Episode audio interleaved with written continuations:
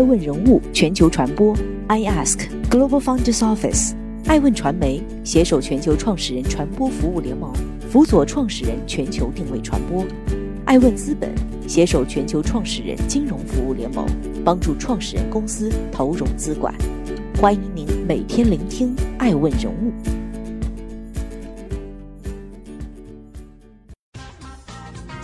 Hello，大家好，欢迎大家的守候。本期播出的爱问人物是邢嘉欣，年亏二十一亿，关店四千四百家，中国版 Zara 也凉了。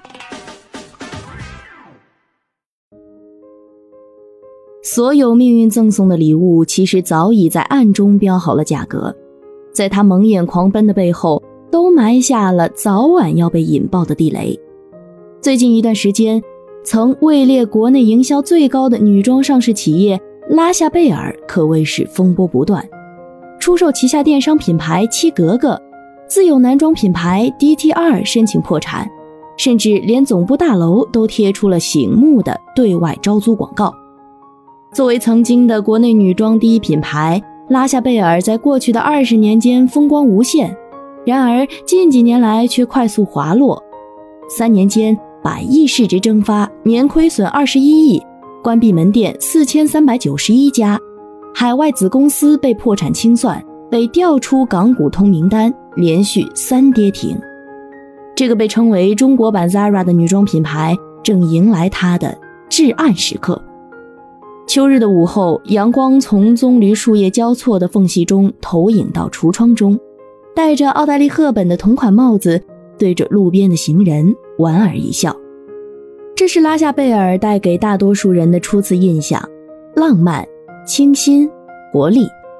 从1998年创立到现在，他已经走过了二十二个年头。曾经的他，凭借着浪漫的名字，轻而易举的就征服了所有都市女孩。然而，很多人并不知道的是，拉夏贝尔其实是法国一条风情小街，创始人邢嘉欣。在构思这个品牌时，正居住在这条充满法国文化的小街上。他希望把法国的浪漫风情带到中国，于是，在这浪漫温馨而又充满激情的岁月里，拉夏贝尔服饰诞生了。不仅名字浪漫，他的衣服也浪漫。东西方结合的设计，充满了优雅自由的法式风情，仿佛永不过时。即使是他十年前的新品海报。放在现在也不让人觉得低级。在这样的品牌基础下，他开始了一场豪赌。二零零三年非典时期，收缩生产、撤销订单是众多大品牌的常规操作，而他却反其道而行之，加大马力生产以保证库存。但这次他确实赌赢了。非典过后，大家都报复性购物，很多大牌库存不足，而他却正好填补空白。以一到三折的力度疯狂促销，大赚一笔，他的名气也由此打响。但真正使他名声大噪的，还是他的快，不仅上新快，而且扩张快。每天他都可以推出上千款的新设计，门店也遍布全国各地，每年开店上千家，无论是一线城市还是三四线城市，都可以看到他的身影。他以迅雷不及掩耳之势赶超在所有对手的前面。二零一一年门店一千八百四十一家，二零一四年在香港主板上市，二零一七年成为国内首家在 A 股和 H 股同时上市的服装企业。同年门店数达到九千四百八十八家，营收一度高达一百零四点四六亿元，成为国内营收最高的女装上市企业。当然，它如此迅速的发展，不久后就引来了大家的质疑：产品设计、质量是不是都真正符合市场需要？而对于当时一直拼命在跑的拉夏贝尔来说，他并不在意这些外来的声音，因为他会打价格战。库存积压又如何？可以三折清仓。然而好景不长，爬得越高，摔得越惨。二零一六年之后，服装行业进入到了衰退期。二零一八年，国内服装全年销售量为五百四十点六亿件，相较前一年下降近四分之一。而这时，之前外界对他的质疑也被一一印证，他也因此迎来了长达两年的至暗时刻。盲目扩张，库存严重积压。去年他巨亏二十一点四亿，全年关闭四千四百家门店，占到了拉夏贝尔总门店的一半。艾问人物了解到，根据店铺的公告显示，为了收回资金，很多售价上千的衣服折后仅仅只需要两三百块。现在，那个伫立在浪漫街道上的时尚中心惘然消失，留下的只是一地过时布料的清仓甩卖。因果报应，真实不虚。拉夏贝尔自己亲手种下的恶因，最终在黑天鹅飞来时被唤醒，而这一切都掌握在赌徒创始人的手中。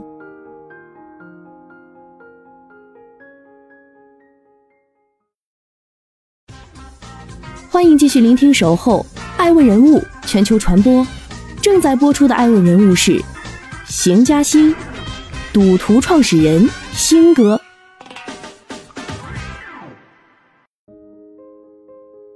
一九七二年，在福建市南平市浦城的一个大山里，邢嘉兴出生了。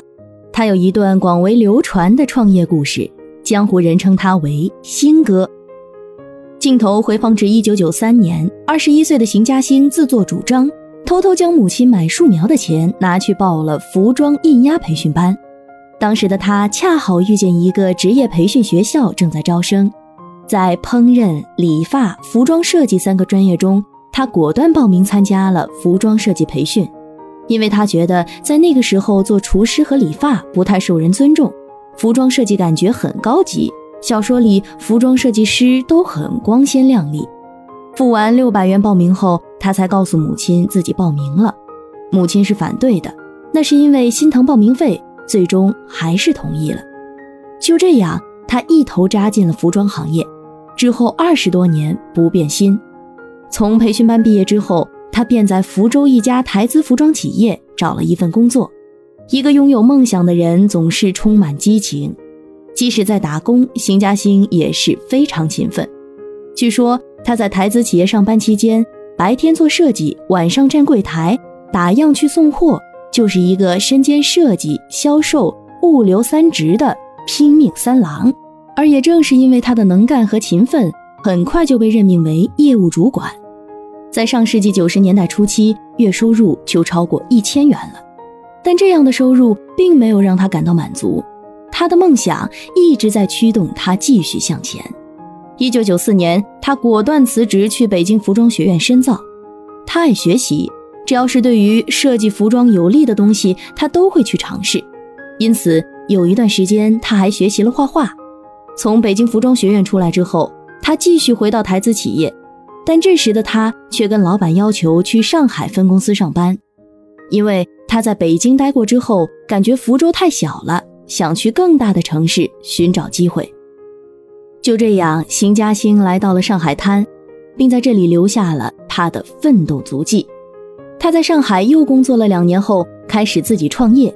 他一开始做的其实就是代理销售台资企业的衣服。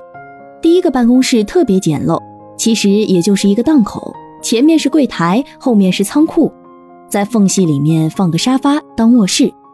到了一九九八年，因为台资企业衣服更新节奏跟不上国内，他便萌生了自己生产、自己当老板的念头。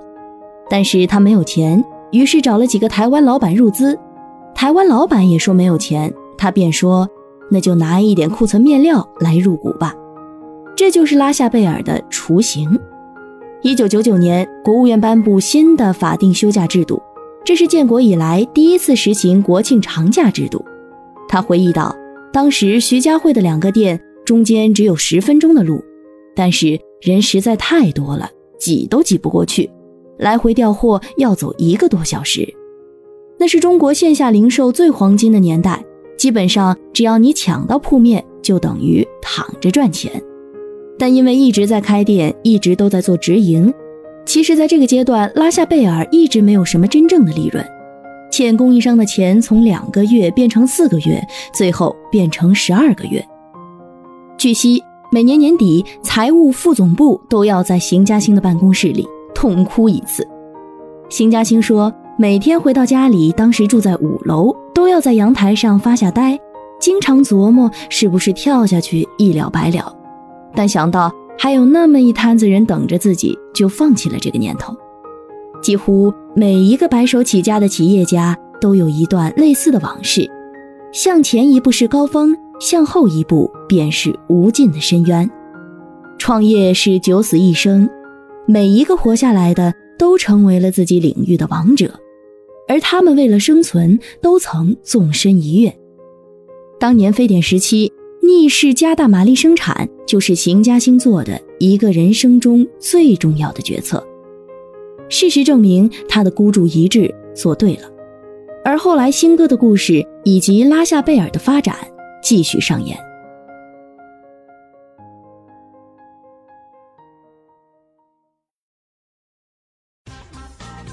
欢迎继续聆听《守候爱问人物全球传播》，正在播出的爱问人物是邢嘉欣，昔日女装巨头，该何去何从？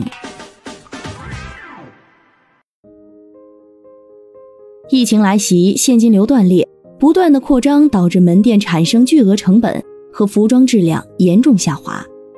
当年那个站在拉夏贝尔街道上媚眼勾人的少女。如今已经变成了风烛残年的落魄老太。当年风靡一时的传统服装巨头为什么不行了？看到网友的评论，中规中矩，一语中的。他们好多应该都是拉夏贝尔的忠实粉丝，如今却发出了这样的感慨：质量配不上价位，款式旧，价格贵。质量、设计、价格，如今这三个饱受诟病的对象。想当初，拉夏贝尔也曾靠他们迎来了自己的荣耀时刻。其实，对于拉夏贝尔这种传统的服装公司，衣服从制作到销售流程是非常繁琐的，产品设计往往需要提前一百八十天进行，这样往往致使公司对时尚脉搏难以把握，消费者不买单，存货成本激增。为了摆脱困境，拉夏贝尔又错用了方式，他盲目扩张门店数量。增加衍生品牌，疯狂搞降价内销，致使企业现金流迅速流失，半年巨亏五个亿。而实际上，拉夏贝尔是整个国内服装市场的缩影，是国内传统服装企业都正在经历的深刻变化。为什么现在传统的市场运作方式和商业思维不行了？爱问人物认为，品牌形象建设非常重要，传统渠道思维并不能真正拯救品牌。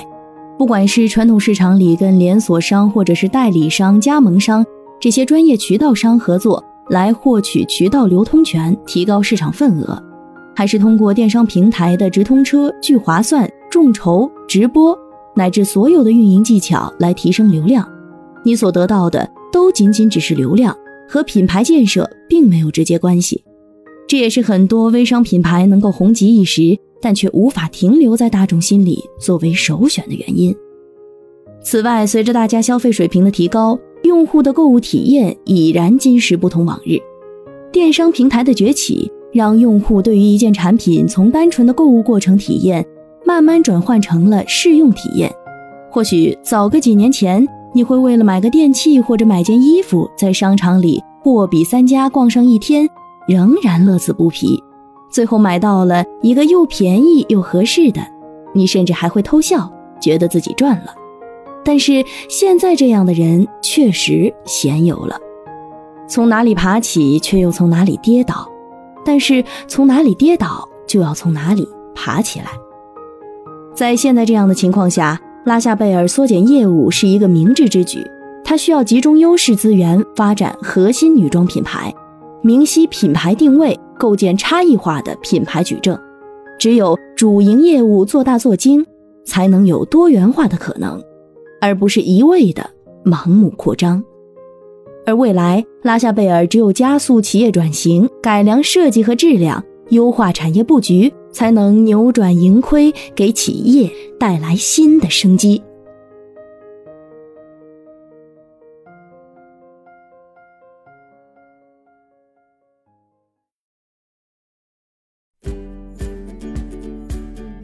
更多顶级人物，欢迎关注每周六晚十一点海南卫视，同步在学习强国 APP 直播。更多完整内容，欢迎关注爱问官网 iask-media.com。更多精彩内容也可以搜索“爱问人物”抖音号 “I Ask Leaders”，爱问人物全球传播，I Ask Global Founders Office。